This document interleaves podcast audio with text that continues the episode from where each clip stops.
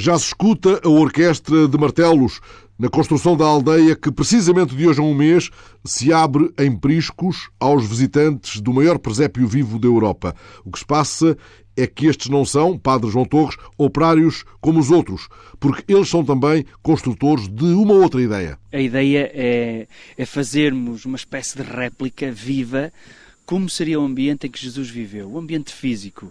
De que tamanho eram as casas, uh, se estavam todas juntas, se estavam dispersas, e as pessoas terão aqui uma grande oportunidade para sentir aquele ambiente. Um ambiente que se pode ver por fora, mas que já está a ser construído há cerca de um ano por dentro. Por dentro também de, de outros homens que por aqui passam e aqui trabalham. E aqui conquistam, de algum modo, eh, a ideia de liberdade. Sim.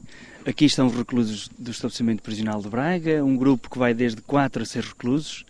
Uh, os senhores juízes encaminham para aqui, já no final de pena, alguns reclusos, uh, para que possam ter uma experiência de reinserção social. Possam já conviver com, com a comunidade, possam ganhar hábitos de trabalho e rotinas que são uh, muito importantes para que a pessoa depois se sinta livre em sociedade.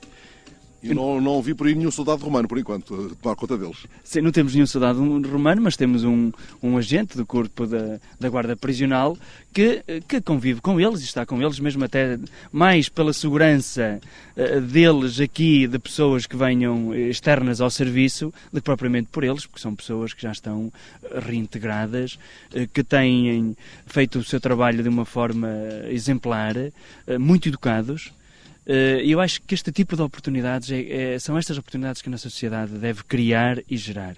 É um sinal de regozijo. Outro é a vinda de um cardeal com o mandato do Papa Francisco. Sim, temos um cardeal italiano, que é o presidente, do, do, é o secretário do Sínodo dos Bispos, o cardeal Baldisseri, eh, que vem eh, com, com um mandato, no fundo do Santo Padre, para ser os olhos dele nesta realidade que é nova que é nós podermos mostrar às pessoas o que é realmente o Natal. O Natal é o nascimento de Jesus. Poderá haver outras, outras, outras coisas que falam também de Natal, e isso também faz parte da nossa própria cultura. Mas alguém que celebra o Natal e não sabe centrar naquilo que é a gênese do próprio Natal, que é o nascimento de Jesus, eh, seria uma pobreza cultural enorme. E, e é este contributo que nós queremos dar uh, também ao nosso país.